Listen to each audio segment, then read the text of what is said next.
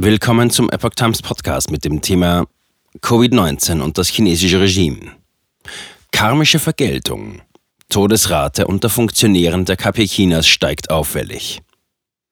Ein Artikel von Eva Fu vom 26. Dezember 2022. Die offiziellen Todeszahlen nach der Lockerung der Covid-19-Beschränkungen sind eine gewaltige Untertreibung. Man könnte dies als karmische Vergeltung betrachten, analysiert ein Insider. Es begann mit hohem Fieber, einem verräterischen Anzeichen für Covid-19. Ein positives Testergebnis bestätigte schließlich den Verdacht.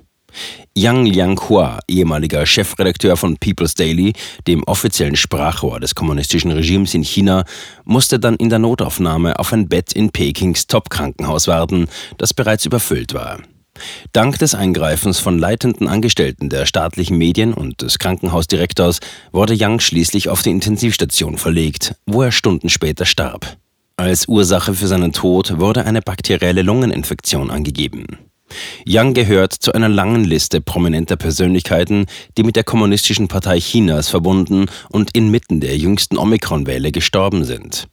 Zuvor hatte das Regime abrupt seine jahrelangen drakonischen Covid-19-Beschränkungen gelockert, welche Unternehmen lahmgelegt, Chinas Wirtschaft abgewürgt und den Lebensunterhalt für die chinesische Bevölkerung zu einer Herausforderung gemacht hatten. Privilegien der KP nützen nichts mehr. Die abrupte Kehrtwende erfolgte jedoch ohne die Bereitstellung von Mitteln und Maßnahmen, die der Bevölkerung bei der Bewältigung der zunehmenden Infektionsfälle hätten helfen können. Das Gesundheitssystem des Landes ist schlecht auf die Situation vorbereitet. Als sich das Virus in den Haushalten ausbreitete, brach in Krankenhäusern und Krematorien das Chaos aus. Und selbst die chinesische Elite, die für ihre Privilegien bekannt ist, blieb nicht verschont. Neben Yang starben in den letzten Wochen unter anderem Zhou Chi-chun, ehemaliger stellvertretender Chefredakteur und Vizepräsident der staatlichen China Youth Daily, und der Politiker Chi Chihong, der einst Vorsitzender des Provinzausschusses Jiangxi, der politischen Konsultativkonferenz des chinesischen Volkes war. Die 39-jährige Sängerin der Peking-Oper Chu Lan Lan war ebenso unter den Opfern wie der marxistische Wirtschaftswissenschaftler Hu Chun, der frühere stellvertretende Direktor der Nationalen Sportkommission Liu Qi. Auch Maskottchendesigner der Olympischen Spiele 2008 in Peking, Wu Guanying, traf es, sowie Dutzende berühmter Professoren an zwei der renommiertesten akademischen Einrichtungen Chinas, der Peking-Universität und der Tsinghua-Universität. Etwa ein Dutzend führende Gesundheitsexperten sind ebenfalls verstorben, darunter Nan Dang-kun, der als Pionier der medizinischen Rehabilitätsindustrie Chinas gilt, und der führende Pharmawissenschaftler Wei Shuli. Die offiziellen Zahlen sind eine gewaltige Untertreibung.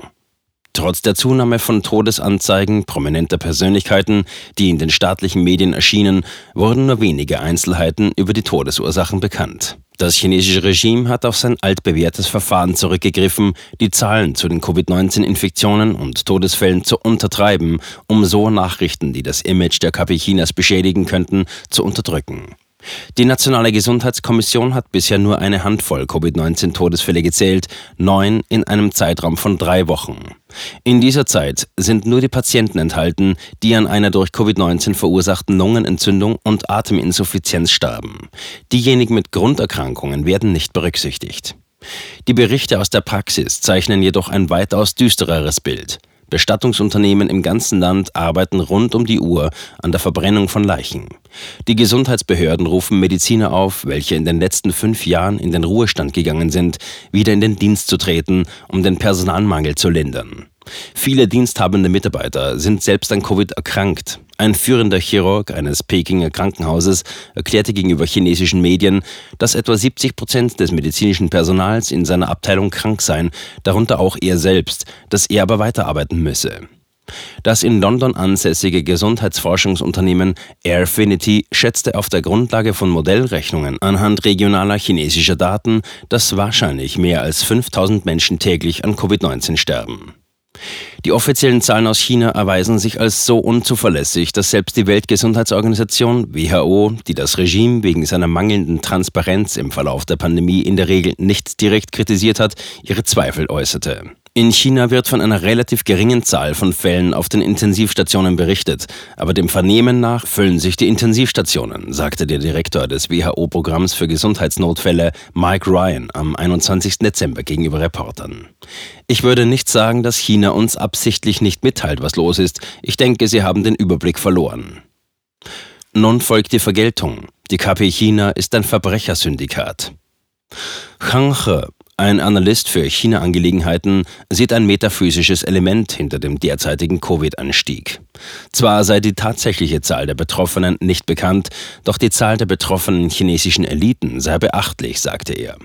Viele von ihnen gehörten zu den wichtigsten Akteuren im Machtgefüge des Regimes und haben sich verpflichtet, als Propagandisten das Image der Kommunistischen Partei Chinas aufzupolieren. Vielleicht denken Sie, dass das keine große Sache ist, aber die KP Chinas ist ein Verbrechersyndikat, sagte er gegenüber der Epoch Times. Er fügte hinzu, dass die jüngste Zunahme der Fälle die Menschen dazu bringen sollte, ihre Verbindungen zum Regime zu überdenken. Wenn man sein Leben mit dem Schicksal der Partei verknüpft, bringt das nichts Gutes. Der Gedanke, dass man erntet, was man sät, sei seit der Antike tief in den Köpfen der Chinesen verwurzelt. Ein weit verbreiteter Glaube in China ist, dass gute Taten mit guten Gegenleistungen vergolten werden und umgekehrt und dass man schon zu Lebzeiten Vergeltung erfahren kann, sagte Chang. Deshalb warnen die Chinesen immer davor, jemanden bei einer unrechtmäßigen Handlung zu unterstützen, insbesondere bei der Verfolgung von Glaubensgemeinschaften. Chang verwies auf die brutalen Unterdrückungskampagnen des Regimes, die sich gegen Falun Gong und andere Glaubensrichtungen richten. In gewisser Weise könnte man dies als karmische Vergeltung betrachten, sagte er. Dieses Konzept wurde in einem Artikel von Li Hongzhi, dem Gründer der spirituellen Disziplin Falun Gong, im März 2020 erläutert. Zitat: Aber eine Pandemie wie das derzeitige chinesische kommunistische Virus hat einen Zweck und ein Ziel. Es ist dazu da, Mitglieder der Partei und diejenigen, die sich auf ihre Seite geschlagen haben, auszusondern. Zitat Ende, schrieb Li. Und weiter, wenn jemand daran zweifelt, braucht er nur einen Blick darauf zu werfen, welche Länder oder Menschen am stärksten von dem Virus getroffen sind. Es sind diejenigen, die der KP Chinas sehr nahe stehen. Was sollten die Menschen also tun? Die Menschen sollten sich von der KPC distanzieren und aufhören, sich auf die Seite der Partei zu stellen. Zitat Ende. Die Eliten sind schutzlos. Die Spitzen der KPC, die sich in den letzten Jahren weitgehend von den schädlichen Auswirkungen der Lockdowns abgeschirmt hatten, sehen sich bei der jüngsten Welle plötzlich schutzlos ausgeliefert. Chao Li-Chien, der Sprecher des Außenministeriums, der für seine aggressive Rhetorik und die Verbreitung von Virus-Desinformationen berüchtigt ist, scheint auch betroffen zu sein. Auf seinem Weibo-Account, Chinas Mikroblogging-Webseite, beschwerte sich kürzlich dessen Frau, dass sie keine antiviralen Medikamente, Entzündungshemmer oder Erkältungsmedikamente besorgen konnte. Wie viele Tage wirst du Fieber haben, bis du dich erholt hast, schrieb sie, ohne anzugeben, auf wen sie sich bezog, wie aus einem Screenshot eines gelöschten Beitrags hervorgeht. Wo sind all diese Medikamente hin? fragte sie. Später fügte sie hinzu, dass sie Eis am Stiel benutzten, um die Körpertemperatur zu senken. Der Nationalökonom Hu Angang, Direktor des Zentrums für China-Studien, der die kommunistische Führung berät, verlor vor kurzem seinen Schwiegervater durch eine von Covid-19 ausgelöste Lungenentzündung. Die Familie konnte die medizinische Hotline eine Stunde lang nicht erreichen und musste dann stundenlang auf den Krankenwagen warten, so ein viel zitierter Beitrag von Mei Xinyu, einem leitenden Analysten am Internationalen Trade and Economic Cooperation Institute des chinesischen Handelsministeriums.